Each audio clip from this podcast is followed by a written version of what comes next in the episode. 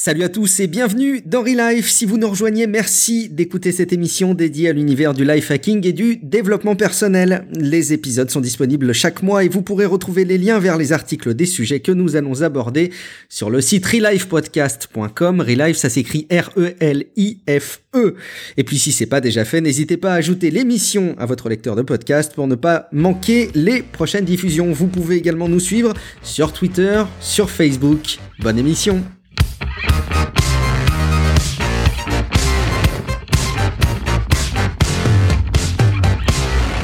Salut à tous, ravi de vous retrouver pour cette année 2018. Euh, je suis Guillaume et je suis avec Matt. Salut Matt. Salut, salut, bonne année tout le monde. Euh, on peut le dire, je sais plus s'il faut le dire ou on peut pas le dire. En tout cas, bonne année. Je vous souhaite euh, tout ce qu'il y a de bon pour vous. Et ben, on va commencer l'émission de Relife et très très content de la faire avec Guillaume comme d'habitude. Euh, ravi aussi et, et, je me joins à Mad. Très bonne année, bonne santé. Euh, c'est vraiment la période que j'exècre après les fêtes de après les fêtes de fin d'année. Ouais. Je me rappelle absolument jamais de à qui j'ai souhaité bonne année et, et à qui euh, j'hésite à chaque fois au boulot. Donc ça va commencer demain pour moi pour la pour la reprise. Euh, L'année en début d'année, c'est souvent les, les, périodes des bonnes résolutions. Je pense qu'il y a à peu près toutes les émissions de télé, de radio, de podcast du monde qui vont en parler. Alors on va être hyper originaux. On va aussi parler de résolutions Est-ce que tu oui. prends des bonnes résolutions ce début d'année 2018 Ah non, je prends pas de, de, de, de résolution en tant que telle. J'essaie d'avoir un mot euh, qui va me guider euh, plus pour l'année. Euh, puis cette année, le mot que je vais essayer de, de, de garder, ça va être bienveillance. Euh, en faisant des recherches sur le terme bienveillance, euh, c'est euh, pour euh, la définition là, c'est tous les êtres trouvent le bonheur et les causes du bonheur. En fait, j'ai vu ça dans le Wikipédia du bouddhisme. Et puis là, c'est pas un podcast sur la religion là qu'on fait absolument pas, mais ça fait partie des qualités morales, en fait, des quatre incommensurables de la, de la religion bouddhisme. Il y en a quatre. Il y a la bienveillance, il y a la compassion, la joie et euh, l'équanimité. Ou l'équanimité, bah oui, ouais. moi ça va être mon mot de l'année, l'équanimité. Ou le détachement. Euh, vous l'aurez appris, l'équanimité, c'est euh, le détachement. En fait, d'être capable d'être euh, d'avoir du recul par rapport à tout ce qui arrive, que ce soit joyeux ou pas. Euh, ça fait partie des quatre incommensurables du, de la religion bouddhiste et c'est pas un podcast sur la religion. Mais moi, j'en ai choisi un dans, les mots, euh, un des quatre, et c'est la bienveillance pour cette année. Alors, on va essayer d'être bienveillant et de faire que tout le monde soit heureux et que tout aille bien. Est-ce que c'est un, dans un souci de, de, de creuser ce domaine-là ou est-ce que c'est euh, une espèce de, de, regard critique envers toi-même où tu as l'impression d'avoir manqué de bienveillance avant? Qu'est-ce qui te lance dans cette démarche? Oui, oui, euh, les deux. Euh, je, je, pense que j'ai manqué de bienveillance euh, par le passé. Euh, on, on se le cachera pas, on en manque tous un peu des fois. On n'est pas mmh. tout le temps ces êtres si parfaits qu'on aimerait qu'on qu'on aimerait être. Et euh, ben moi, ça fait partie des mots que j'aimerais être plus cette année. Ça fait partie des, des qualités que j'aimerais acquérir un peu plus. L'année passée, c'était le calme. c'était après ça, j'ai eu le, le, le j'ai eu plusieurs mots comme ça. Mais là, cette année, ça va être la bienveillance. En fait c'est plus envers les autres que je veux euh, m'améliorer. Écoute, euh, on va on va te surveiller sur cet aspect-là, Matt, et puis on te, on te rappellera à l'ordre si jamais on trouve que, que tu oui. manques de, de bienveillance. Euh, moi, c'est pareil, j'ai pas de bonne résolution, et d'ailleurs, je vous invite à écouter un épisode qui date maintenant oui. d'il y a 4 ans. Ça nous rajeunit pas, c'est l'épisode 8 de Nip Live sur la motivation. On avait euh, justement parlé de cet aspect des bonnes résolutions et des décisions de début d'année, et euh, en quoi elles étaient pas vraiment très tenables, et, et pourquoi il fallait y préférer la, la mise en place d'habitudes. Donc allez écouter cet épisode qui je crois était, très apprécié et qui est toujours dispo évidemment dans, dans le flux. Moi pour ma part j'ai aussi un mot alors je suis un peu embêté parce que euh, quand je quand je prends le mot en français, euh, il perd un peu, je trouve, de son sens ou de son de son de sa force, et donc j'ai tendance à plutôt le, le, dire et le prononcer en anglais, mais je suis un peu gêné face à toi qui est toujours euh, avec cette surveillance de l'utilisation de notre francophonie habituelle. Et en, en, gros, pour moi, ce serait le verbe euh, euh, to make ou en tout cas fabriquer, mais fabriquer, je trouve que ça perd de son sens. j'ai eu un déclic il y a de ça peut-être quelques semaines où un diffuseur diffuseur de toilettes est, est tombé dans les toilettes. On a fait tirer la chasse, tu sais, ces diffuseurs en plastique au bord des, des toilettes. Là, il faut absolument pas acheter ça.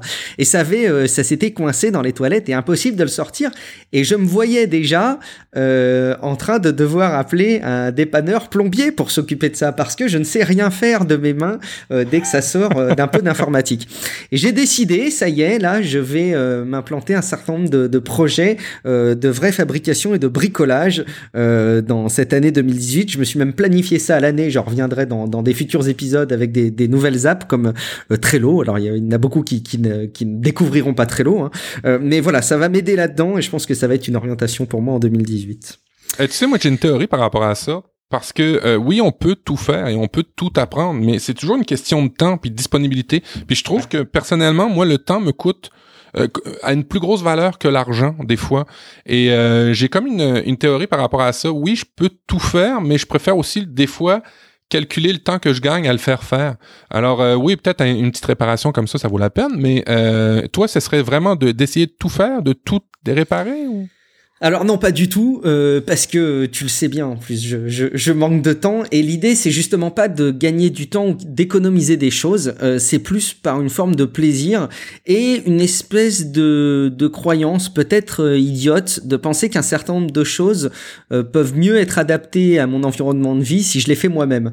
Euh, Alors c'est peut-être une croyance naïve hein, et je me rendrai peut-être compte dans quelques temps que ce sera jamais le cas, mais j'ai j'ai envie de passer du temps là-dessus, plus pour une forme de loisir et de et d'épanouissement, plus que par vrai intérêt euh, pour gagner du temps ou, ou- ou d'ailleurs faire des économies. Donc c'est vraiment sous cet angle-là que, que je le prends. Mais de manière générale, arriver à, à, à faire les choses euh, et vraiment sous l'angle matériel et non pas la, la production euh, intangible que peuvent être des émissions podcastiques par exemple. Ok, parfait. Euh, on avait bah- posé la question. Oui, Matt. Oui, oui, oui. Ben, par rapport à ça, j'ai justement, pendant le temps des, pendant le temps des fêtes, c'est le temps un peu où on, on parle à, à, à sa famille, où on, explique un peu ce qu'on fait, nos passe-temps et ainsi de suite. Et puis, euh, évidemment, il arrive souvent le sujet où les gens me posent la question est-ce que tu fais encore ta radio? Tu sais, ta radio là que tu fais.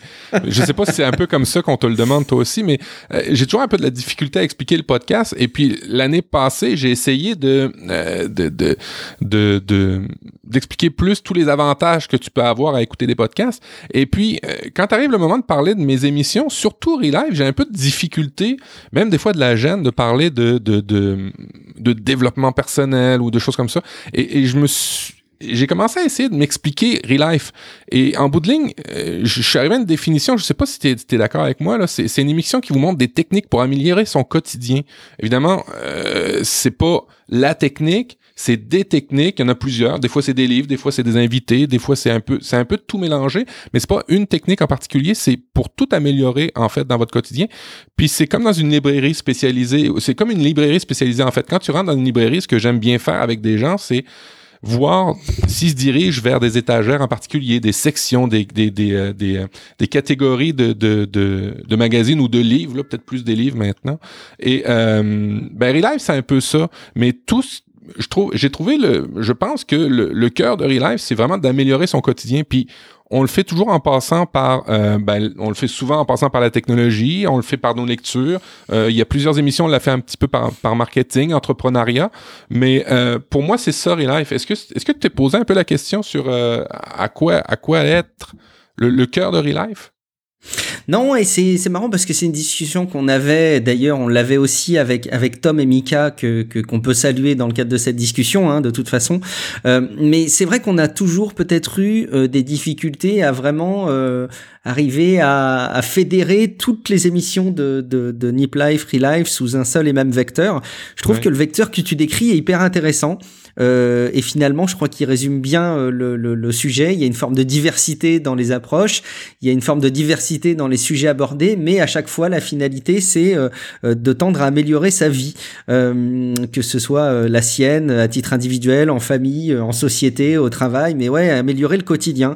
Moi, j'aime beaucoup ton approche. Je sais pas s'il n'y a pas une baseline à trouver pour pour Relife pour 2018 sur cette base-là, du coup. Ouais, je sais pas On- si les gens peuvent nous aider, mais qui, qui- ceux qui nous écoutent depuis longtemps. Mais euh, ouais, en tout cas, c'était une réflexion que j'avais. Je voulais te la partager puis la partager aux auditeurs. J'essaie de jeter un petit coup d'œil aux personnes qui nous suivent sur la chatroom parce que c'est peut-être aussi comme ça qu'on arrivera à gagner en interaction. Euh, on a euh, la possibilité de diffuser depuis quelques émissions euh, les enregistrements en live. Donc si la prochaine fois vous voulez suivre l'enregistrement de, de Relife en live, c'est souvent le, dimanche soir une fois par mois, eh ben vous pouvez aller vous abonner à la chaîne YouTube Relife, avoir les, les petites notifications et pouvoir nous suivre en live. Je sais que vous êtes plusieurs à nous suivre, parfois même sur des grands grands écrans sur le salon, ça doit être très intimidant si j'étais euh, à, vos côtés. C'est vrai. Euh, on avait posé la question, Matt, dans le précédent épisode de, des thèmes que les gens aimeraient, aimeraient pardon, euh, qu'on aborde pour 2018. Euh, Alors, je sais pas si tu as vu des surprises dans les résultats de ce sondage, parce que tu avais déjà une idée assez fine de ce que les gens souhaiteraient ou ne souhaiteraient pas forcément avoir. les gens pouvaient cocher jusqu'à cinq thèmes.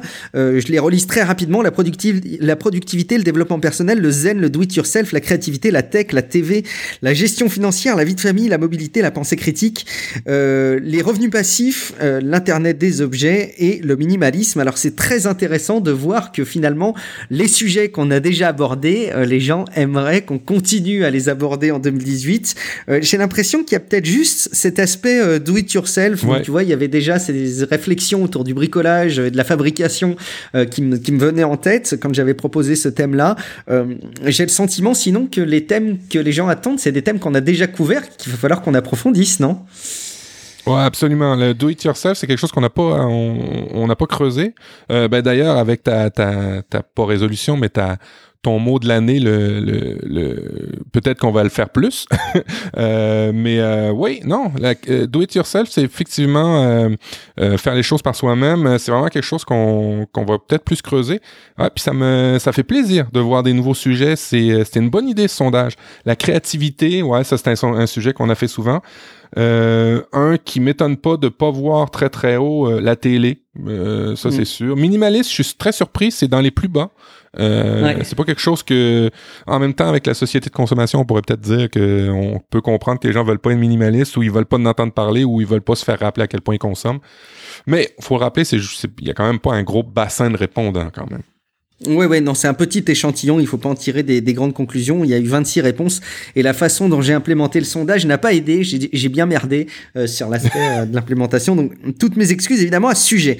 On va passer au sujet de l'émission et moi, comme euh, premier sujet, je voulais vous proposer de, de redétailler un article que j'ai trouvé particulièrement intéressant qui parle des... Alors, je, je, je vais peut-être avoir besoin de ton aide, Matt, pour le traduire de manière euh, optimale. Euh, le titre euh, original en anglais, c'est the, the Stages of Failure.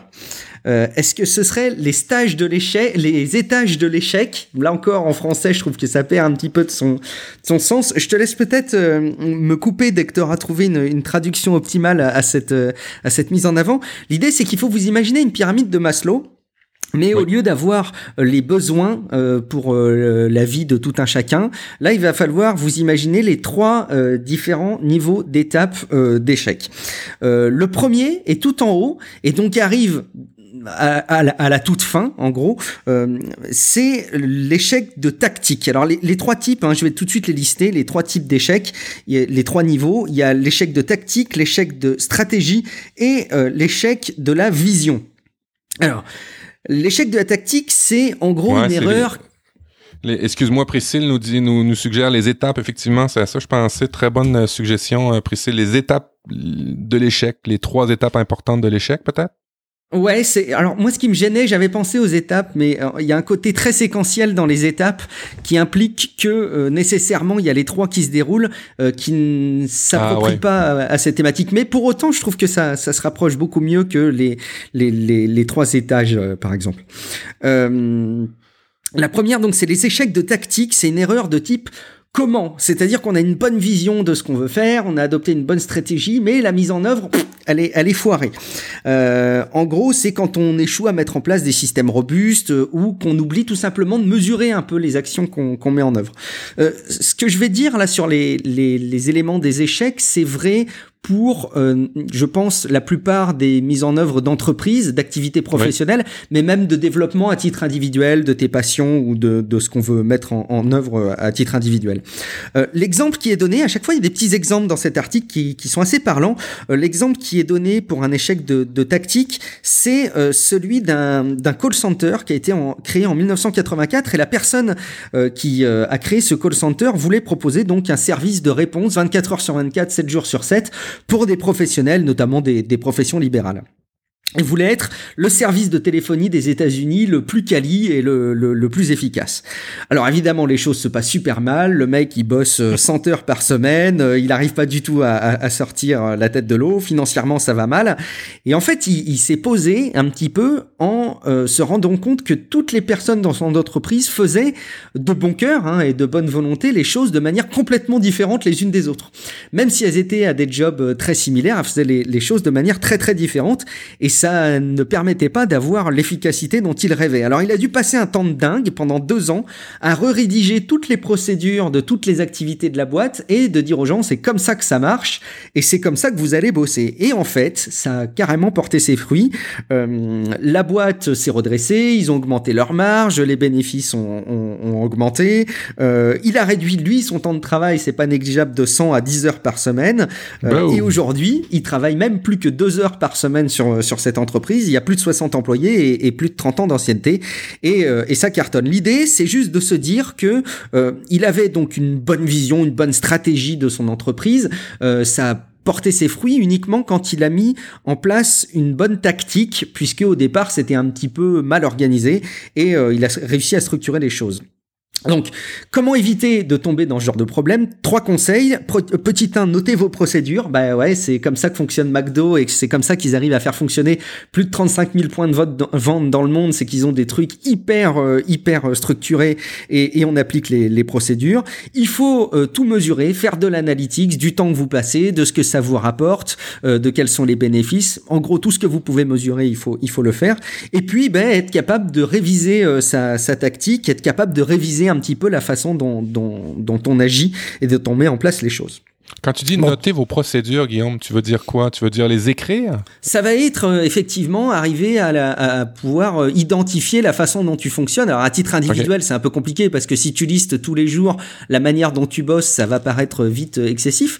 Quoique, moi je me suis rendu compte dans mon boulot que j'ai noté un certain nombre d'actions que je faisais de manière récurrente et ça m'a permis d'une part de les formaliser si jamais un jour quelqu'un me, me remplace sans attendre que, que je m'en aille. Et en plus, ça m'a permis moi de me rendre compte qu'il y avait certains trucs qui étaient pas très logiques ou qui étaient très coûteux en temps et qui nécessitaient pas d'y passer autant de temps. Donc ça peut être toujours intéressant d'arriver à se poser cinq minutes et puis se dire comment je bosse. Voilà, ouais. voilà ce que je, voilà la manière dont je travaille. Deuxième étape, pour reprendre le, le terme des étapes, l'étape de l'échec de la stratégie. Alors là, c'est une erreur de type quoi? C'est-à-dire qu'on a une bonne vision de ce qu'on veut faire dans la vie ou dans, dans l'entreprise. Euh, on a une très bonne manière de, de, de, d'implémenter les choses, mais on ne sait pas trop quoi implémenter euh, et, quoi mettre en œuvre. Alors, c'est en gros quand on suit une stratégie, on se rend compte qu'on tombe dans ce type de, de, d'échec quand on suit une stratégie euh, qui a échoué à délivrer les résultats attendus. Euh, exemple, c'est toujours beaucoup plus parlant avec les exemples et encore une fois dans l'article c'est la manière dont les exemples sont amenés qui sont très intéressants je trouve. C'est l'exemple de Jeff Bezos qui est derrière euh, Amazon qui voulait créer un concurrent d'eBay. Il avait bien com compris euh, en, voyant arriver eBay, en le voyant euh, exploser, que la vente d'objets par des particuliers ça allait cartonner. Il a dit moi c'est pareil, je veux la même chose. Mars 2000, mars 1999 sort euh, Amazon Auctions. Je sais pas si tu avais ça en tête Matt ou si vous aviez ça en tête, moi je connaissais pas du tout ces produits-là. C'est un premier jet d'une application pour répondre à ce besoin-là qui a été développé en trois mois. En gros, il y avait des ingés dans Amazon, des ingénieurs qui ont été récupérés de tout ce qu'ils faisaient et puis ils sont tous mis à bosser là-dessus. Euh, et pendant trois mois, ils ont bossé, ils ont lancé Amazon Auctions catastrophe commerciale, le truc a été un bid complet, ils ont dépensé vachement de fric à développer ça pour rien, ils arrêtent tout. Bon, septembre 99, Amazon Z Shops, ça je connaissais pas non plus, euh, même, euh, même objectif, euh, en gros là l'idée c'était de permettre à n'importe qui, que ce soit une grosse boîte ou des particuliers, de se créer une boutique. Euh, pareil, énormément de temps, d'énergie et de et de et d'argent investi là-dedans, échec complet. Euh, D'ailleurs, Jeff Bezos a, dit lui-même en 2014, nous avons dépensé des milliards en échecs, littéralement des milliards. Donc les mecs ont vraiment dépensé beaucoup de fric à rien. Euh, novembre 2000, Amazon Marketplace. Euh, l'idée, elle est simple, c'est de permettre de vendre des produits d'occasion aux côtés des produits neufs. Et vous le connaissez tous, puisque Amazon Marketplace est encore euh, en place. En 2015, ça représentait 50% des 107 milliards de dollars de ventes sur Amazon.com. Donc un Oh. poids 50% des ventes qui étaient faites 50%. sur Amazon.com étaient, fait, étaient faites par Amazon Marketplace. Je pense d'ailleurs que ça n'a pas, ça n'a pas, ça n'a pas beaucoup changé, mais pour dire à quel point c'est un carton monstrueux. Alors, on le voit très clairement dans l'exemple. Jeff Bezos, euh, il a commis euh, des erreurs vraiment de type euh, stratégie. De quoi? C'est-à-dire qu'il avait une bonne vision de ce qu'il voulait faire, mais c'était vraiment la, manière de le mettre en œuvre, et non pas la manière, mais la chose à mettre en œuvre qui était un petit peu, un petit peu erronée. Alors, comment éviter ou résoudre ce type de problème? Alors, ben, Première chose, il faut lancer un produit rapidement parce que si on passe beaucoup de temps à, à, à développer son truc, euh, on va on va en payer les pots cassés euh, en- en- de manière encore plus conséquente. Dans la droite lignée, ne pas trop dépenser. Alors là, c'est euh, aussi dans la continuité de ce que Bertrand Soulier explique dans votre coach web avec le contenu minimum viable. Euh, là, c'est pareil. Hein, il faut pas s'imaginer avoir un truc flambant euh, euh, avec plein de fonctionnalités dans tous les sens, mais peut-être aller à l'essentiel rapidement, ce qui permet deux choses. D'une part, d'une part, de faire d'autres tentatives si on se rate plus facilement, puisqu'on n'a pas dépensé trop d'énergie et de temps dans la dans la réalisation de l'idée. Et puis, ça réduit aussi l'attachement émotionnel à une idée. C'est-à-dire, tu sais, c'est un peu ce genre de choses Ouais. sur lesquelles tu bosses pendant des années et des années. Le truc, s'il marche pas, ça te ruine ta vie, quoi. Ça te ruine ton moral. Alors que si tu y as investi pas trop de temps, euh, ça te permet de, de rebondir. Et puis, Euh, et puis il y a un biais, il y a un biais cognitif hein, par rapport à ça. Plus tu investis du temps, plus tu vas en investir pour te refaire. C'est ça aussi le, le, le biais. là.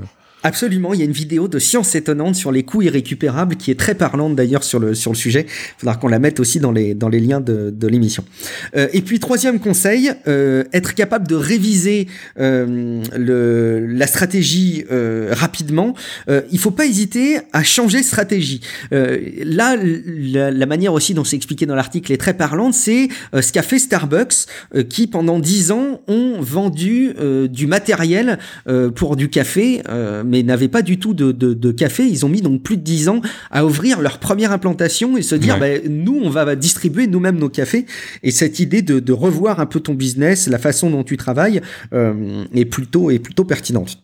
Alors il y a trop de personnes hein, qui pensent que si leur idée de business est un échec, c'est qu'ils sont pas faits pour ça et c'est sans doute pas euh, et ça c'est une erreur de vision, euh, c'est pas une erreur de de de, de stratégie. Euh, donc euh, ça peut ça peut influer entre les étapes. Il faut il faut pas tirer des conclusions hâtives quand ça fonctionne pas.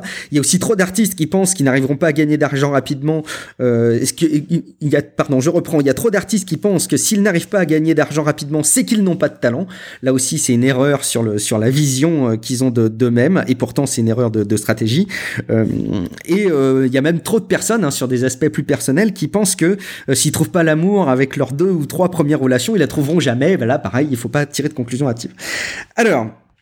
Troisième et dernière euh, étape de, d'échec, c'est l'échec donc de vision. Et là, on comprend que c'est un truc qui est vachement plus personnel et vachement plus ancré dans, dans, l'être humain. C'est une erreur de type pourquoi? Alors, ça arrive quand on a une mauvaise compréhension de soi-même, euh, quand on suit une vision qui ne nous correspond pas, ou quand on a mal compris pourquoi on fait quelque chose. Là, l'exemple, euh, c'est celui de Ralph Waldo Emerson. Alors, je ne sais pas si le nom te parle. Moi, ça m'était euh, totalement inconnu quand j'ai découvert cette histoire-là. C'est un, un monsieur qui est né en 1803 dans le Massachusetts et qui était euh, fils d'un responsable religieux d'une église, c'est l'Uni- l'Unitarian Church. Je connais pas du tout, mais c'est une espèce de branche de l'église catholique aux États-Unis euh, qui était très en vogue euh, à l'époque. Et comme son père, il a décroché à Harvard et il est devenu euh, pasteur. Donc il a suivi vraiment la, même, euh, les mêmes, il a suivi les pas de son père. Et puis, ben, comme son père, il a commencé à contredire les enseignements de, de... Contrairement à son père, il a commencé à contredire les enseignements de l'Église. Après plusieurs années à évoluer dedans, il a commencé à dire la manière dont on enseigne euh, la, la religion, ça me va pas du tout. Il la quitte en 1832 et décide de voyager en Europe. Il rencontre des, des philosophes, des écrivains euh, qui tendent à le rapprocher et à l'intéresser un peu à la science euh, et qui l'éloignent un petit peu de la théologie. Alors il revient aux États-Unis il rejoint ce qui s'appelle le Transcendental Club, je crois que c'est en Nouvelle-Angleterre, euh, qui est en espèce de, de, de, de réunion euh, régulière qui discute de philosophie, de culture, de science et de société. Mais en gros, un peu tout sauf de la religion, quoi. Euh, il a voulu du coup devenir philosophe et écrivain. Il a écrit a priori pas mal d'ouvrages qui restent des références aujourd'hui, ce que je ne suis absolument pas capable d'attester étant donné que je n'ai lu aucun ouvrage de ce de ce monsieur, mais je suis tout à fait disposé à le croire. Euh, donc là. on voit bien que c'est euh, un échec de vision que cette personne a, réussi à résoudre. Alors vous-même, comment euh, identifier, résoudre et éviter ce, genre de problème? Alors une petite chose qui paraît euh, évidente, mais c'est de faire un petit peu le, bilan de ta vie. Alors faut pas, faut pas se faire des, autobiographies non plus. Hein, je pense que c'est pas la peine d'aller jusque là-dedans, mais de se poser un petit peu de, de, manière générale, de faire le bilan de ta vie et puis de, de, se, de se voir un petit peu à long, à long terme et de ne pas suivre les éléments simplement au jour le jour, de pas suivre le fil de l'eau au jour le jour. Euh, si on ne décide jamais d'une vision pour sa vie, on trouve souvent, on se retrouve souvent dans les rêves de quelqu'un d'autre. J'essaie de traduire un petit peu à la volée euh, ce qui est indiqué voilà. dans l'article, mais c'est, l'indication qui en est faite. Euh, déterminer, deuxième étape, déterminer ce qui n'est pas négociable dans votre vision de la vie. Le non négociable doit être une vision et une stratégie pour info. en gros, Jeff Bezos a dit, nous sommes bornés sur notre vision, nous sommes flexibles sur notre stratégie. Là encore, vous voyez bien le discernement entre la vision et la stratégie. La vision, c'est quelque chose de fondamental, euh, notamment si c'est pas quelque chose de négociable. Et la stratégie, c'est ce que vous mettez en œuvre pour euh, répondre à cette vision. Exactement. Quand on est à l'aise avec la vision qu'on a, euh, avec sa vision, il est relativement rare de s'égarer sur des choses fondamentales. On peut s'égarer avec des, des, erreurs de mise en place, des, des choix d'entreprise, des, des, stratégies ou des mises en œuvre, mais rarement sur, sur des choses fondamentales dans la vie. Euh, par contre, ce qui est vrai, c'est que euh, si on se trompe sur une vision, si on a des échecs au niveau de la vision, ça risque de se répercuter sur les deux autres aspects qui sont la stratégie et, euh, et la mise en œuvre et la tactique. Euh, en gros, si les choses fondamentales, on, se trompe, si on se trompe de vision, ça risque de répercuter tout le reste. Et inversement, si on se trompe de stratégie ou de tactique, on peut être amené à penser que euh, c'est la vision qui est erronée de soi-même, c'est ce que je disais tout à l'heure, Or, c'est pas forcément le cas. C'est pour ça que c'est important d'arriver à bien identifier ces trois éléments-là et arriver à les séparer et à comprendre les imbrications qu'ils ont euh, les, unes avec les autres. Petit bonus avant de, avant de clore le sujet, il y a une quatrième euh, étape de, de, de d'erreur euh, qui est pas traitée dans l'article et qui doit l'être dans un autre article. J'ai pas été recreusé. C'est l'erreur d'opportunité. Ça, c'est une erreur de type qui. Donc, je vous le rappelle, hein, les erreurs pour la tactique, c'est le comment, la stratégie, c'est le quoi et la vision, c'est le pourquoi, et en l'occurrence pour l'opportunité, ce serait le qui. En gros, euh, toi et moi, Matt, on fait des podcasts aujourd'hui euh, parce que on a, euh, on va dire, une certaine vision, une stratégie, une tactique, mais peut-être que la personne qui est née dans les mêmes années que nous, mais au fin fond de l'Afrique et qui n'a pas bénéficié d'un même épanouissement technologique que nous, bah, évidemment, n'a pas la possibilité de faire des podcasts. C'est trivial, mais c'est juste pour dire qu'il y a, de manière générale, des possibilités, un peu de chance selon les personnes euh, pour euh, arriver à réaliser certaines choses. Mais ça, c'est d'autres choses qui sont abordées dans un autre article. Moi, j'ai trouvé cet article carrément passionnant. Ça m'a permis de, de me poser peut-être aussi des questions pour mon boulot, de me poser des questions sur la manière dont je, dont je fais les émissions, par exemple, et, la manière dont je m'organise. Je ne sais pas si ça t'a parlé, si ça t'a amené des, des réflexions complémentaires, toi, Matt. J'ai l'impression, euh, en, en t'écoutant parler et ainsi de suite, j'ai l'impression que on peut pas être fort dans tout. Euh, au niveau tactique, stratégique, puis au niveau de la vision. La vision, c'est plus euh, les, les, objectifs. Moi, je définirais peut-être plus ça comme des objectifs long terme où tu veux aller. Tout dépendant de ton objectif, il y a plusieurs chemins pour y, pour y, aller, mais là, c'est un synonyme. Mais j'ai franchement l'impression, en tous les cas, moi, personnellement, je pense avoir une pas mal bonne vision, mais euh, des choses que je devrais peut-être améliorer, c'est au niveau stratégique et tactique, qui sont super intéressantes dans l'article que, que en fait, pas juste l'article que tu as fait, hein, tu as fait une, un mind mapping qui est juste fabuleux euh, pour euh, poursuivre ce que tu viens de dire. Euh, J'espère que tu vas le partager dans les notes de l'émission, ce, ce, ce, mind map. Euh, mais euh, moi, personnellement, il y a au niveau stratégique et tactique que je vais retravailler ça pour bien comprendre euh, le quoi et le comment. C'est plus le quoi des fois qui, qui, qui, qui, est difficile pour moi à trouver. Toi, tu te sens à l'aise dans toutes ces étapes-là? Tu les possèdes bien, tu les comprends bien, c'est dans ta vie au quotidien? Euh, alors, je, je, crois que j'ai bien identifié euh, les, les, les, les, trois thèmes et à quoi ils correspondent un peu dans ma vie. J'ai l'impression que d'un point de vue vision, je suis pas, euh, euh, je, je, je, suis plutôt bon sur le non négociable, etc. Enfin, je suis plutôt à mhm, l'aise. Mhm. Sur le quoi, en revanche, euh, j'ai l'impression que ça met encore plus le doigt sur le fait que ce que je fais euh, n'est pas vraiment en réponse à ma vision. Euh, et la façon dont je vis, la façon dont je dont je travaille, la façon dont est organisée ma vie professionnelle aujourd'hui, j'ai le sentiment qu'il y a une espèce de, de, de différence euh, avec la vision, mais qui est encore plus fondamentale quand je vois l'architecture de, de, de, ces étapes de l'échec euh, euh qu'avant.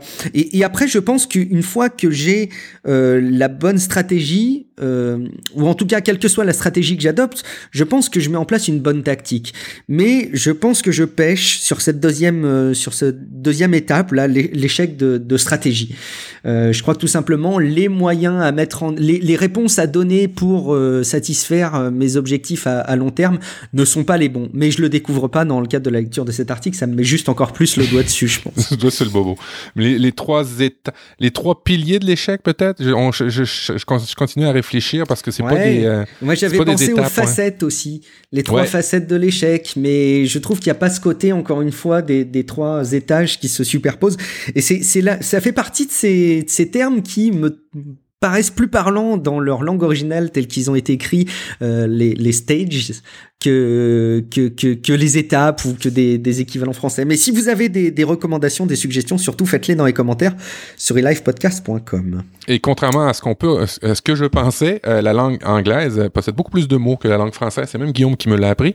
Euh, alors oui, c'était peut-être des fois plus difficile à trouver le bon mot français étant donné qu'il n'y a pas tous les mots euh, qu'on peut avoir. Et, d'ailleurs, juste un, petit, un petit lien technique sur, sur comment tu as fait le, le, résumé de, de, de ce, de de dossier-là, tu as utilisé MindNode. Ouais, je voulais, je voulais effectivement en toucher un mot et c'est, parfait que tu me, que tu me rebranches sur le sujet. Euh, c'est que j'ai euh, découvert depuis cet été euh, le mind mapping. Alors je l'ai pas, je l'ai pas découvert à 100%, j'en avais entendu parler, mais je, je me l'étais jamais approprié. Et c'est avec un, un mind map que je me suis amusé à restructurer un petit peu mon activité euh, à la rentrée sur plein de choses, sur plein de détails, plein d'outils, euh, de l'organisation, la manière dont je mets en place du temps pour des émissions, etc. Et je me suis amusé à faire ça comme, euh, comme premier mind map. Et depuis, je m'en sers de plus en plus et j'ai achevé d'être, euh, j'ai été totalement achevé d'être convaincu sur l'usage du mind mapping avec un épisode là encore, on continue à parler de, de, Bertrand Soulier dans votre coach web, qui en parle très très bien.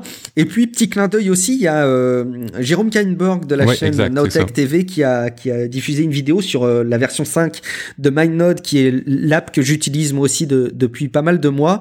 Je suis bluffé par la simplicité et le fait que ça réponde à euh, certains besoins de ma part en tout cas, mais je pense pas que de ma part, de structuration des, des idées qui n'est satisfait par aucune autre méthode, aucun autre outil. Euh, je trouve que c'est hyper simple, c'est très intuitif, euh, euh, c'est pas figé, ça peut évoluer dans le temps, tu peux mettre des cases à cocher. Il y a plein de choses pour lesquelles aujourd'hui je ne crée plus des entrées dans des to-do list, mais je, je, fais des mind maps. et pareil, quand je prends des notes pendant un documentaire par exemple, ou en écoutant une autre émission de, de podcast, j'utilise ce type d'outil. Je recommande vraiment de jeter un coup d'œil si vous connaissez pas. On sera pas sans faire éventuellement un dossier sur le sujet, mais je vous invite à aller jeter un coup d'œil parce qu'honnêtement, ça demande pas non plus des heures d'investissement. La courbe d'apprentissage est assez, est assez rapide. Et l'app MindNode, alors sur iOS et sur Mac, hein, il y a des, il y a d'autres, d'autres apps sur, sur Windows, euh, mais très très bien. Mais euh, ça, euh, en, tant que, que, que, travailleur du web, ça m'a ça fait 15 ans que je travaille avec ces outils-là, surtout quand on a un client pour développer un site web qui sait à peu près tous les sujets qu'il veut parler, mais euh, arrive pas à les structurer par section parce que c'est des fois c'est beaucoup plus évident là, euh, de, de, de, de, regrouper ça sous section. Exemple, une boutique euh, une boutique en ligne, une personne a plusieurs produits, veut toutes les mettre en valeur.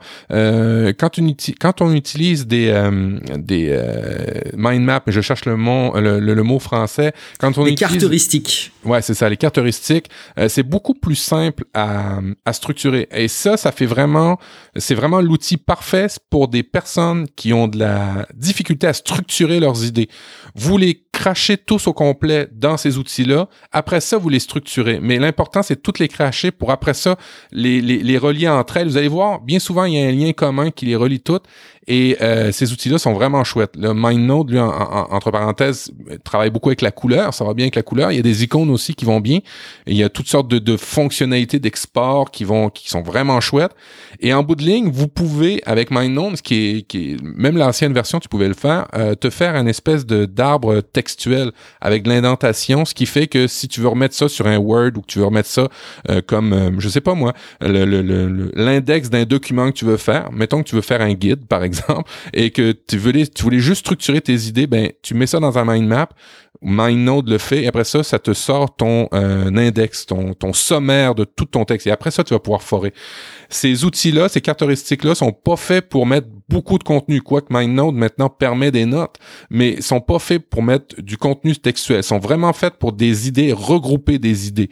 Vous allez forer après dans le contenu. C'est vraiment pour voir ça de, de haut niveau. Tu sais, quand on dit faut lever l'hélicoptère un petit peu dans une idée, là, c'est à peu près ça. Quand vous êtes à l'étape de lever, de survoler un peu le, le, le, les idées que vous avez, vous prenez les caractéristiques, c'est vraiment super chouette comme outil.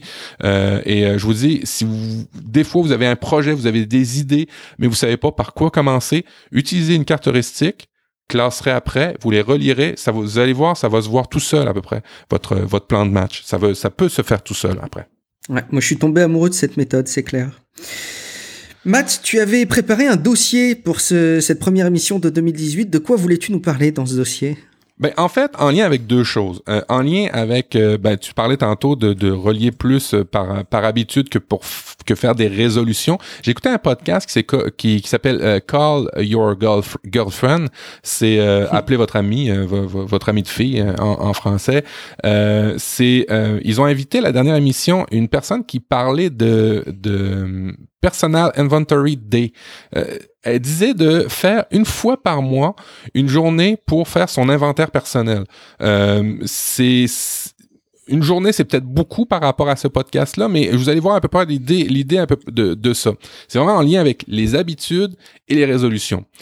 Elle a part du principe que euh, une fois dans l'année, c'est pas assez pour faire des résolutions, pour prendre des bonnes résolutions. C'est d'autant plus pas assez parce que euh, il y, a trop de temps qui sépare ce moment-là d'une année sur l'autre qui fait que votre chemin va peut-être changer.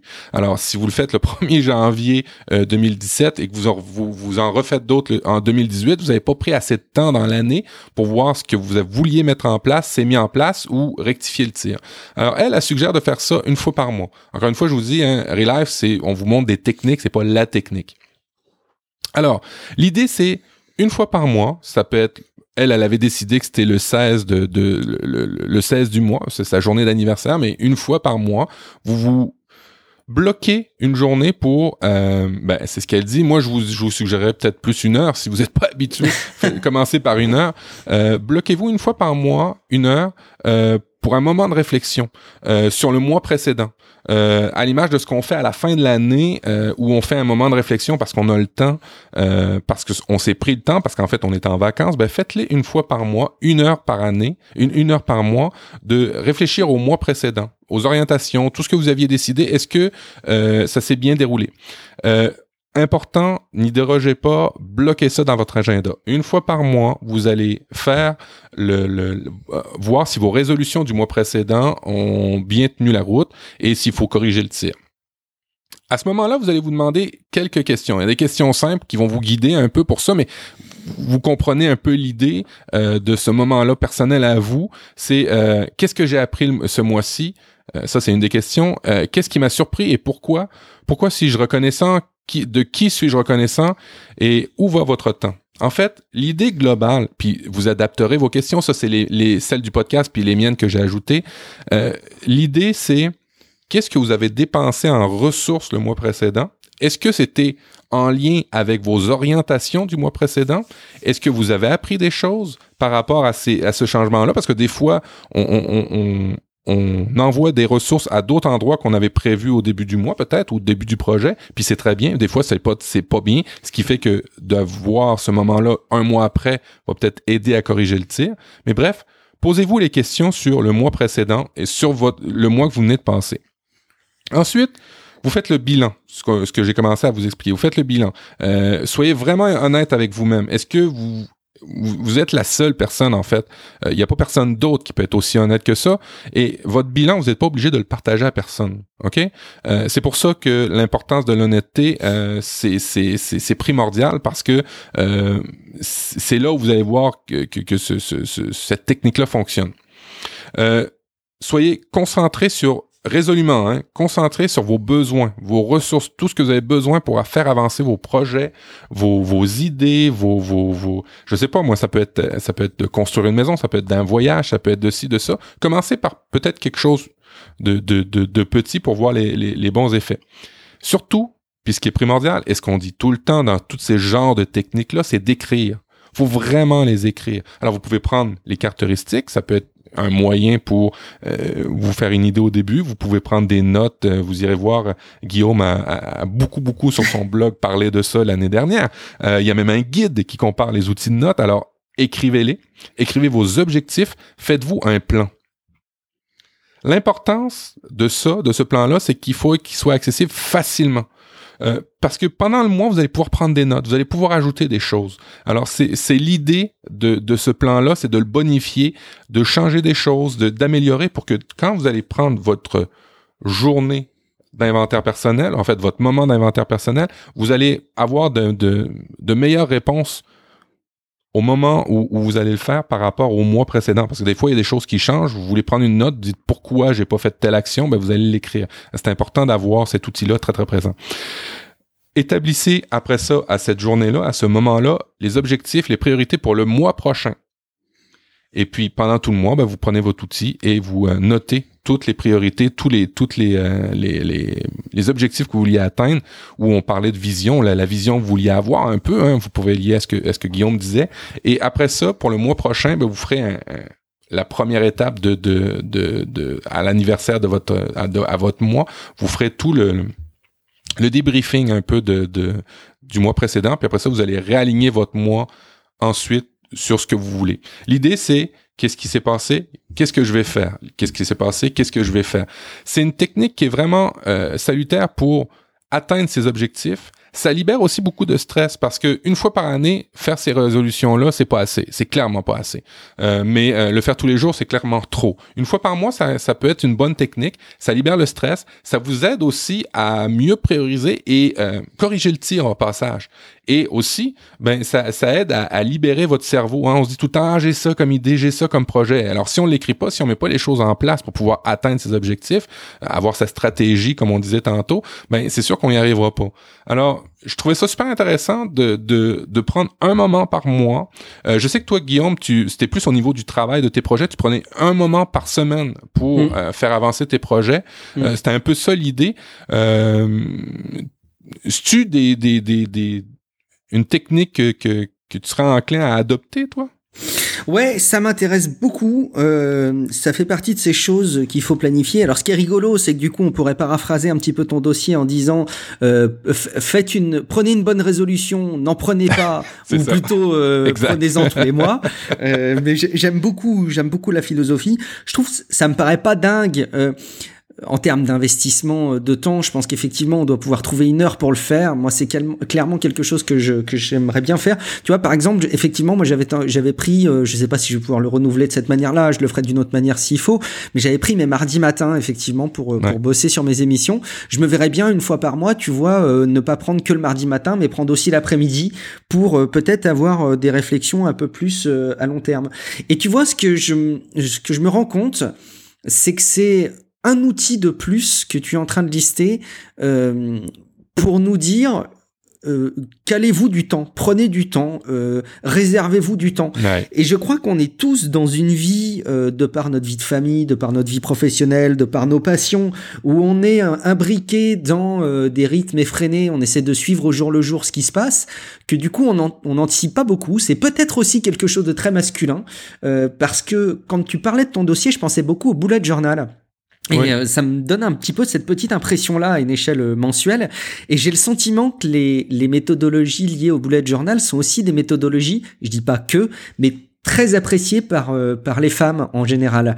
Et j'ai le sentiment que peut-être les femmes sont plus euh, ont plus cette capacité, j'en sais rien, je vais pas faire du sexisme ou de l'analyse euh, euh, biologique primaire, mais j'ai le sentiment que les, les, femmes sont plus à même de se caler du temps et de s'organiser, d'anticiper les choses dans le temps, ce qu'on est peut-être moins à même de faire. Moi, je prends ton idée, je, je, me l'adopte et je me demande si je, ne, je n'en profiterai pas pour en, en, dévoiler une partie de mon suivi chaque mois dans, dans Relive d'ailleurs. Je pense que ça pourrait être ben, intéressant. Écoute, euh, Priscille, euh, Priscille Livnet euh, de ProductiveView euh, du, euh, du sommet organisé, en tout cas Priscille qui organise plein, plein de trucs, en plus d'avoir une vie de famille, en plus d'avoir un travail. c'est vraiment en lien avec ce que tu dis. Les, les, femmes ont, cette tendance-là, en tout cas Priscille a beaucoup. on a parlé beaucoup de, du, du bullet journal, a parlé aussi de se caler du temps, mais elle, elle a parlé d'une technique de... Est-ce que c'est elle ou c'est Bertrand qui en avait parlé? Ah, je pense que je confonds. Mais bref, au moins j'aurais fait une plug pour Priscille. Ça, c'est le premier point. Deuxième point, je me rappelle plus lequel nous en avait parlé, euh, de se faire, et je, pense que c'est Priscille, mais je suis pas certain, euh, de se faire une fois par mois une interview avec une personne. Euh, pas nécessairement une personne, je pense que c'est dans un streetcast de Priscille, mais bref. une fois par mois, et ça rejoint un peu ce, ce, ce principe-là là, de le, la journée, ton moment d'inventaire personnel, de d'expliquer ça à une personne une fois par mois, tu t'appelles un ami euh, et puis tu conviens qu'avec lui tu vas le faire et euh, vous échangez sur ce projet-là. En fait, peut-être que lui aura une vision différente, mais au moins ça va te ça va t'obliger à le faire, ça va te caler. Hein. On dit tout le temps quand on prend des résolutions ou quand on prend des, des, des nouvelles orientations, faut le dire aux gens. Peut-être que en alliant ça avec une autre personne, ça pourrait être assez intéressant. Mais euh, je fais appel à votre mémoire collective, ceux qui nous écoutez, qui avait parlé de ça dans un podcast? J'en écoute tellement. Ouais, parce que le, le dernier message que j'ai sur la chatroom, c'est euh, euh, c'est des, des, messages de bonne nuit justement de Priscille qui a dû nous abandonner, donc elle pourra pas nous corriger en plus. Euh, excellent. Euh, moi, j'adopte en tout cas ta, ta technique. Là, j'ai essayé de me, de me caler là-dessus. Euh, on avait des, des trucs et astuces qu'on avait prévus. Est-ce qu'on en a quelques-uns qu'on peut relayer, Matt? Ouais, On a beaucoup de choses qui tournent autour des réseaux sociaux d'ailleurs. Oui, oui, tout à fait. Mais en fait, un petit lien à Bertrand Soulier, un clin d'œil en fait, votrecoachweb.com euh, sur son site, il a fait un dernièrement un unfollow massif. En fait, il a fait un désabonnement massif euh, de tous ceux qui le, de tous ceux qui suivaient sur Twitter. Il en a fait une émission, un podcast ou un streetcast, je ne me rappelle plus trop trop bien, mais il en a fait une émission pour l'expliquer pourquoi il faisait ça, euh, pourquoi il, en quoi il réservait Twitter. Et en fait, il a pris une application, il a un script et il a complètement désabonné tout le monde. Il s'est rendu compte que Twitter était plus aussi bon que ce qu'il était au début. Et il s'est, et, il vraiment questionné. Et finalement, il s'est rendu compte que c'était un peu de sa faute. Parce qu'il s'était abonné à toutes sortes de personnes intéressantes, mais qui n'ont pas forcément un focus par rapport à des sujets qui, qui, qui l'intéressaient. Et ce qui faisait que son stream, son, son flux d'actualité Twitter était plus très, très bon, était plus aussi bon, ou était plus à la hauteur de ses attentes. Alors, il, il a fait un désabonnement massif. Il a réduit sa liste de personnes qui suivaient à euh, moins d'une cinquantaine, je pense. Il était à 700, il est rendu à 50. Je trouvais ça super intéressant, sa démarche. Et il a utilisé une fonctionnalité qu'on utilise pratiquement jamais. Euh, en tout cas, pour ma part, je vais pas, je vais pas généraliser, mais pour, pour ma part, je l'utilise pratiquement jamais, les listes. T'es pas obligé d'être abonné à une personne pour la suivre dans une thématique en particulier. Euh, je vous référerai au guide d'aide de Twitter, mais vous pouvez vous abonner à des gens et vous pouvez créer des listes avec des gens auxquels vous n'êtes pas abonné tout en ayant la liste. En fait, grosso modo, je pourrais être abonné à Guillaume, mais pas nécessairement à Priscille. Mais Priscille, je pourrais l'abonner à Productivité, une liste que j'aurais faite où j'aurais toutes les personnes qui sont spécialisées dans la productivité. C'est pas ce que je vais faire, Priscille, je, te rassure, c'est pour l'exemple. Mais euh, euh, Bertrand a fait ça une super belle réflexion par rapport à Twitter et ça m'amène toujours à dire c'est pas forcément les outils qui sont mauvais, c'est souvent l'utilisation qu'on en fait. Et là, dans le cas de Twitter, j'ai trouvé ça vraiment chouette. Si vous faites la même démarche que Bertrand et ou que vous avez été très sérieux et que vous êtes abonné à juste des personnes intéressantes par rapport à ce que à vos centres d'intérêt, je vous recommanderai l'application euh, Twac, T-W-A-C-K, qui transforme votre flux Twitter en Slack. En fait, pour ceux qui sont sur Internet depuis longtemps, si vous avez connu euh, les euh, flux RSS, les lecteurs de, de, nouvelles euh, RSS, il y avait Google qui en avait un qui, qui, qui, qui l'a abandonné. Il y a Feedly qui est excessivement bon. En fait, c'est d'avoir des abonnements. visuellement, vous allez le voir assez simple. Vous avez des abonnements sur votre colonne de gauche avec un petit chiffre devant cet abonnement-là. En fait, c'est le nombre de de, nouvelles que vous allez avoir à lire de, ce sujet-là. Alors, il transforme votre feed Twitter en Slack avec des channels, puis en fait des channels, des chaînes, des, euh, des chambres, et chaque chambre, c'est une personne sur Twitter avec le nombre de sujets qu'il a posté. Alors, vous pouvez écrémer plus rapidement le nombre de gens qui, parce qu'il y en a qui font ça de manière euh, professionnelle, qui tweetent euh, à l'heure. Euh, ça fait 24 tweets à lire. Si vous voulez le suivre, c'est peut-être trop. Il y en a qui tweetent moins, mais qui sont super pertinents. Alors, essayez TWAC, T-W-A-C-K, qui transforme votre flux Twitter en un autre format et vous allez pouvoir bénéficier de Twitter comme outil d'information. Je trouve ça aussi très intéressant. Le, le, le TWAC, là, tu l'as, tu le connaissais de ton côté, c'est ça? Enfin, moi, je l'avais pas entendu chez Bertrand. Euh, oui, en fait, euh, je, je, dans, dans mes veilles, c'est un outil qui est ressorti il y a, plus, il y a, il y a quelques mois euh, que, pour lequel je me suis abonné. D'ailleurs, quand Bertrand s'est désabonné, c'est un peu souvent ce que je fais. Au, six mois, je refais le, le, la suite de mes abonnements des gens sur Twitter parce que Twitter, c'est vraiment un outil d'information pour moi. D'ailleurs, il est classé comme ça dans le App Store, comme outil de, d'information, il me semble. Euh, mm. et puis de médias sociaux. Et moi, c'est vraiment Twitter, une de mes sources préférées. Et à tous les six mois, je vous dirais, je, fais, je fais le ménage des comptes auxquels je me suis abonné dans les derniers six mois et je désabonne euh, euh, ceux qui sont qui ont, plus d'utilité.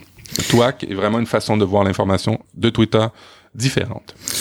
Euh, bah, deuxième outil que je vais, je vais à utiliser cette semaine. Moi, j'avais utilisé une, une, petite étape vraiment très très intermédiaire euh, pour euh, juste euh, arrêter de suivre les, les tweetos inactifs. Là, j'ai juste trouvé un outil qui est, qui est assez ancien. D'ailleurs, l'interface euh, est aussi à la hauteur de l'ancienneté du, du, du, service.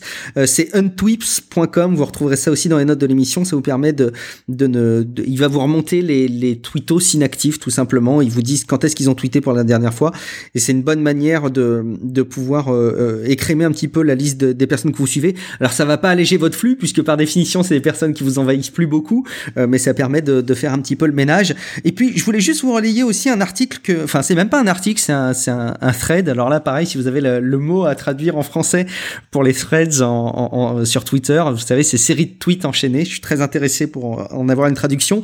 J'avais vu ça passer c'est euh, un tweet, euh, une série qui commence par un ami est mort, je ne le savais pas à cause des algorithmes.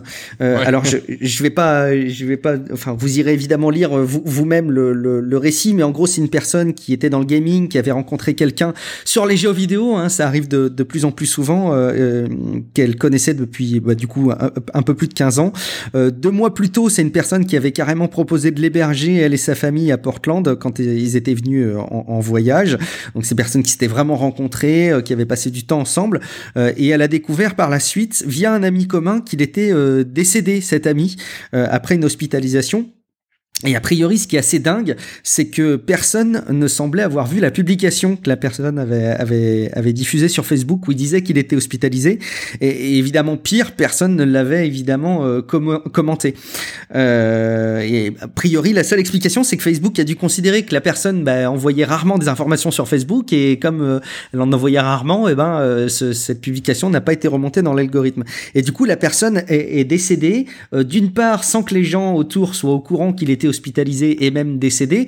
Et ce qui est vraiment terrible, c'est de se mettre à la place de cette pauvre personne qui est décidée, décédée en ayant posté probablement une, publication sur Facebook en disant qu'il était hospitalisé. Il a jamais eu de commentaires de la part de ses amis sur, sur Facebook sur le sujet. Ça devait être, euh, c'est à la fois extrêmement triste et, en même temps ça, ça s'apprête à sourire et en même temps c'est, complètement dingue de voir l'implication que peut avoir euh, euh, un algorithme comme celui de Facebook sur, sur une vie et sur la, même une fin de vie quoi. Donc je trouve le, la série de tweets très très rapide à lire et très facile à lire. C'est en anglais, mais ça se lit très très facilement. allez jeter un petit coup d'œil. Peut-être que ça va achever de vous convaincre ou faire voir Facebook peut-être d'une autre manière. C'est à voir. Euh, toujours dans les réseaux sociaux, Matt, une petite astuce peut-être si on n'a pas de site perso, c'est quand même bien pratique quand on a une page avec un nom de domaine à notre nom où on liste tous les réseaux sociaux. Ça permet dans les podcasts quand on est invité de dire euh, ouais retrouvez-moi sur les réseaux sociaux, vous me retrouverez tous les liens sur mon site. Si on n'a pas ça, qu'est-ce qu'on fait? Ah ben, vous allez sur le site admi a d d m e .fun euh, ou admis euh, tout court je pense euh, si je ne m'abuse c'est admis.fun et c'est c'est une petite page super intéressante où vous allez avoir un URL personnalisé. Alors moi c'est admis.fun slash prof du web. Et quand vous allez sur admis.fun slash prof du web vous avez tous les moyens de me retrouver que j'ai décidé de vous publier. Alors vous avez mon compte Twitter vous avez mon compte Instagram mon YouTube ma page Facebook et vous avez euh, le moyen de personnaliser ça euh, comme bon vous semble avec d'autres médias sociaux. Vous pouvez rajouter, euh, je sais pas, Facebook, Snapchat. Bah, des, pour les artistes, peut-être plus DeviantArt. Pour les codeurs, votre compte GitHub. pour les trolls, votre compte Reddit. pour pour les pour pour euh, pour euh, les euh, blogueurs qui veulent faire du financement participatif, votre compte Patreon. Fait que bref, vous pouvez en un endroit regrouper tous vos comptes. Je trouvais ça intéressant pour ceux qui n'ont pas nécessairement de site, comme tu disais, euh, qui n'ont pas les moyens, qui en veulent pas nécessairement, mais qui veulent un endroit où on peut référer les gens ou atterrir, ou même sur un CV, ça peut se mettre aussi très très bien quand on travaille sur, surtout dans la, dans la com numérique. bref, c'est un petit service, je trouvais intéressant de vous parler. C'est pas c'est pas la fin du monde, mais c'est quand même un service. Par contre, j'ai un, service, le service, je pense, de l'émission à, vous parler, s'appelle Resumer. R-E-S-O-O-M-E-R. C'est donc pas un Z. Alors qu'est-ce que ça fait, ça, Resumer? Resumer, écoute, je l'utilise. Euh, c'est un système qui résume les longs textes. Ouais. Et ça fonctionne, et ça fonctionne pas juste en anglais, ça fonctionne en français. Et ça fonctionne pas juste moyennement bien en français, ça fonctionne bien aussi en français. Et euh, alors, c'est un site. C'est aussi un plugin que vous pouvez installer dans euh, Firefox, que vous pouvez installer dans euh, Chrome, que vous pouvez installer dans Opera qui vous permet, lorsque vous êtes sur une page web et qu'il y a un long texte, vous cliquez sur cette extension-là et elle va vous le raccourcir. Plus fort que ça, elle va être capable, elle va être capable de mettre un pourcentage de raccourcissement du texte. Euh, euh, vous allez pouvoir décider, bon ben moi je veux 50% euh, de l'idée générale de ce texte-là, et Resumer va passer son algorithme et il va le faire. Même encore plus ingénieux, vous êtes, vous êtes en mesure de voir tout le texte et juste, il va mettre en couleur, surligner les, les, les, les, bouts de texte qui, qui pour lui n'étaient pas très intéressants. Ce qui fait qu'en bout de ligne, si vous voulez vous taper un article plus rapidement qu'à l'accoutumée, quelque chose de moins, plus trivial peut-être, moins, moins intéressant ou pertinent pour votre vie, ben vous pouvez peut-être utiliser le service de Resumer. Euh, ça fait longtemps, ça fait très longtemps que je cherche un bon service comme ça en français il est pas magnifique, mais il a le mérite d'être présent. Et je vous jure, des fois, c'est assez drôle les résumés qu'il nous fait, euh, surtout pour des actualités. Euh, euh, tu sais, les, les, les, les, ces, ces clics, c'est qu'on appelle ça des des, putaclics là. Mm. Des fois, il te fait un résumé de deux lignes. Et, c'est un peu et c'est pas mal des fois juste ça l'article. Tu sais que ça, m'évoque deux réflexions. La, la première, c'est de me dire qu'on parle des métiers qui vont changer. Et quand on nous parle du fait que les journalistes et les éditeurs les, les, les, rédacteurs en chef et compagnie, c'est des métiers qui, qui risquent d'évoluer beaucoup. Bah oui, t'imagines, tu vires euh, le rédacteur en chef et tu le, tu le remplaces par une app pour lequel tu peux en plus choisir le pourcentage de pertinence sur tel ou tel truc. Bah c'est, c'est quand même bien pratique. Et la deuxième chose, dans Tech Café, on parle assez régulièrement de, des biais de l'intelligence artificielle, non pas sous l'angle de Terminator qui, euh, selon Elon Musk, va venir nous éradiquer, ou en tout cas tel qu'on pourrait le comprendre, mais plus sous l'angle des, des erreurs qui peuvent être commises sur la manière dont on construit l'algorithme et la manière dont on lui donne de la matière pour qu'il devienne justement intelligent. Et, je me dis que euh, l'algorithme qui est derrière ce service-là, euh, tu imagines là encore une fois les biais qu'il pourrait y avoir euh, à introduire certaines visions de la vie euh, dans l'algorithme et dans la manière dont tu le fais digérer l'information pour qu'il ne te restitue que certaines choses. On parlait de bulles filtrantes comme étant des éléments euh, sur les, les, les, usages des humains, mais peut-être qu'il y a une autre bulle filtrante qu'on voit se profiler selon des usages numériques. Intéressant. Alors, alors pour ceux qui voudraient euh, utiliser ce, cet algorithme-là euh, pour tous les développeurs euh, qui vous allez connaître un peu ce que, ce que de quoi ça parle. Il y a un API disponible pour les entreprises. Alors, alors, faites, imaginez une construction là assez intéressante là. Vous recevez beaucoup d'emails, hein, vous savez, c'est mon, c'est mon, c'est c'est c'est le, c'est le, le, le clou sur lequel je tape tout le temps.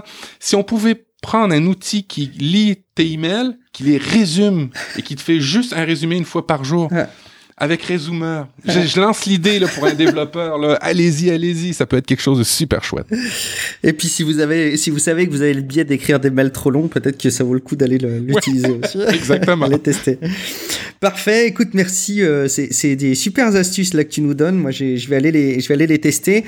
Euh, on va peut-être bah, du coup pouvoir euh, conclure l'émission. On avait deux derniers liens qu'on voulait euh, vous partager.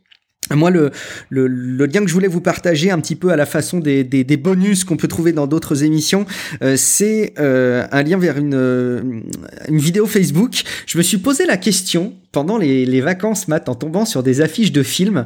J'ai trouvé plein de cas où les affiches de films font qu'il y a les acteurs qui sont dans un certain ordre et le nom des acteurs tout en haut de l'affiche complètement à l'inverse. Est-ce que tu as eu des réponses à cette question eh ben, La réponse ça m'a intrigué. est dans la vidéo, justement. Ah. Allez regarder la réponse à la vidéo. Alors je vous spoil un peu, hein, c'est une histoire de gros sous. C'est qu'en gros, euh, il y a deux, euh, deux cerveaux qui s'affrontent dans la construction d'une affiche de film, qui est une science à part entière, hein, a priori. C'est euh, d'une part les agents des acteurs, et les acteurs et leur volonté d'être forcément en haut à gauche, parce que c'est là où ça les met le plus en valeur et ça les, ça les rend les plus bankable possible, comme on dit. Et en même temps, le marketing de la photo de, du, du, film qui construit l'image de manière à ce qu'il y ait tel ordre euh, de, de l'acteur. Et donc, bah, la plupart des cas, ça tombe pas juste. Mais voilà, allez regarder la vidéo, c'est très bien expliqué. Euh, on m'a envoyé la réponse sur Twitter comme j'avais posé la question et, et, la réponse est dans cette vidéo. Et, et, elle est très marrante à regarder. Allez, allez jeter un coup d'œil. Euh, ton bonus, Matt, que tu avais, euh, que avais noté pour cette émission. Oui, ben en fait, c'est euh, une chaîne, en fait, une suite de tweets, un peu comme tu, dis, tu expliquais tantôt. Euh, le terme français, je te jure, je vais essayer de le trouver. Euh, je veux pas le dire, mais c'est une suite de, de tweets, euh, d'échanges qu'il y a pu avoir sur Internet avec une actrice humoriste américaine, Sarah Silverman, qui s'est fait agresser par un tweet. en fait, elle essayait de, de comprendre le président Trump tu vois, même la bienveillance peut aller jusque-là. Et euh, elle, s'est fait troller par une personne, euh, Jérémy euh, Zamrosi. Euh, s'est fait vraiment troller euh, solide. Et sa réaction, au lieu de la bloquer, au lieu de la bannir, au lieu de répliquer, ça a été d'être bienveillant tout simplement. Et vous irez lire l'article, et c'est très long, mais c'est très bon. Euh, ça a amené, en bout de ligne, cette histoire-là à euh, une personne qui a compris ses problèmes, ça a amené à un financement participatif. Vous avez, ça mélange plein de trucs, c'est vraiment chouette comme histoire. Et ça finit que euh, la personne comprend qu'elle était un troll. On a, on a sorti un troll du ah. domaine, Guillaume. C'est incroyable cette histoire-là. C'est bon ça. Et, Ouais, c'est vraiment super chouette. Et la personne sait qu'elle a un problème. On le troll finalement, on apprend dans son histoire parce que c'était pas juste un troll, c'est un humain. Puis finalement, il comprend qu'il y a des problèmes. Il a des problèmes de santé. En plus de ça, jumelé à ça. Et Sarah Silverman a la bienveillance tout le long de l'accompagner, de l'aider euh, et de pas prendre au premier degré son troll, d'essayer de comprendre sa réaction en arrière de ça. Et c'est vraiment super chouette, une belle histoire. Ça fait euh, vraiment chaud au cœur de voir ce qui peut arriver des fois sur Internet. Bah écoute, euh, encore un lien à aller consulter, top. On ne le répète probablement jamais assez, Matt. On le dit, on peut réagir dans les commentaires, on peut dire qu'on peut aller euh, suivre la chaîne YouTube de Relife et puis d'ailleurs cliquer sur la petite cloche qui fait qu'on est notifié quand il y a des directs. On dit aussi qu'on peut nous contacter sur Facebook et sur Twitter et on dit parfois, mais trop rarement, à quel point c'est important pour nous d'avoir vos commentaires et vos notes euh, sur iTunes. Alors j'avais entendu euh, des, des, voix discordantes sur ce genre de pratique qui disaient oui, la pratique on la connaît euh, les podcasteurs demandent euh, à, mettre des notes et des, avis, et la petite récompense, c'est de citer des commentaires. Euh, comme ça, ça donne envie aux gens qui écoutent d'aller déposer même leurs commentaires. Alors oui, c'est vrai, d'une part, oui, c'est vrai, mais il n'y a pas, il y a honnêtement pas que ça, et il y a, je vous assure, le vrai plaisir qu'on ne connaît que quand on est dans notre situation, je pense, de lire des commentaires qui sont constructifs. Je parle même pas des, des commentaires positifs, mais des commentaires constructifs. Et je vous assure que ça fait chaud au cœur. Et, effectivement, la, la, la manière qu'on a de les partager et de les relayer à chaque fois, c'est une manière pour vous inciter, si vous l'avez pas fait, à prendre 30 secondes de votre temps et vous-même à déposer un commentaire parce que pour nous, c'est une énergie assez importante quand on fait ce type d'émission. Matt, tu avais noté un commentaire de Caroline H ou Haché. Oui, Caroline H qui dit très agréable à écouter. On a l'impression de se retrouver au café avec des amis. Je prends beaucoup de plaisir à écouter ce podcast et les différents invités. C'est plein de trucs et d'astuces dont beaucoup me servent. Donc, merci beaucoup pour ce partage. Et merci à toi pour ton commentaire et merci à vous qui prenez le temps évidemment de nous écouter et de partager les émissions et d'en parler sur les réseaux sociaux. Un dernier truc qu'on n'a pas fait dans cette émission. Tu devais me parler d'une stade de la ville qui écoute le plus Relife. oui, alors Guillaume a, changé de crèmerie pour euh, l'hébergement de ses podcasts. Euh, pour faire une histoire courte, habituellement, on a un site web pour les podcasteurs, mais en plus de ça, on héberge les médias, les MP3, les fichiers audio sur des systèmes qui sont faits pour ça. Euh, Guillaume était sur SoundCloud, un, un, hébergeur qui était très très bien, un Européen. il a migré vers un autre Européen qui s'appelle Spreaker lui est espagnol. Euh, c'est vraiment chouette. T'as bien fait. Tu restes dans ton, euh, dans, dans, ton, dans ton coin. Mais il arrive avec beaucoup plus de statistiques. Et depuis un mois qu'il a fait la migration, Guillaume, il y a des statistiques. Une statistique que je surveillais. La ville qui écoute le plus Relife. Et d'après toi, Guillaume, quelle est la ville qui écoute le plus Relife au monde? Euh, je pense que c'est en Inde, c'est Amit Agarwal qui nous écoute et qui parle beaucoup de nous, non? non, j'étais super content. Euh, la première ville qui nous écoute le plus, c'est Montréal. La ah. deuxième ville, c'est Paris. Et la troisième, Mountain View, Californie. Ah, excellent. Ah bah, c'est intéressant de voir qu'il y a du monde qui nous écoute euh, de là-bas ou qui ont leur proxy là-bas. Je ne sais pas comment interpréter ça se pourrait, effectivement. Dans le cas du Québec et de Paris, j'ai pas trop de doute que ce, sont des, concitoyens explicites. Euh, ben, un grand salut à, vous et c'est effectivement un, grand plaisir de savoir que vous nous écoutez depuis ces villes-là. Euh, merci à vous donc qui nous écoutez. Merci de vous être peut-être abonné au podcast dans votre lecteur de podcast habituel. Euh, Matt, on tient décidément bien à la régularité d'une émission par mois. On n'est pas tout à fait encore en mesure de parler euh, de, de, la nature de notre prochaine émission. Ce qui est sûr, c'est qu'on se retrouve dans un mois pour un prochain épisode de Relife. Avec un grand plaisir. Merci beaucoup, Matt. Merci à vous. À très bientôt dans Relife. Ciao à tous. Ciao.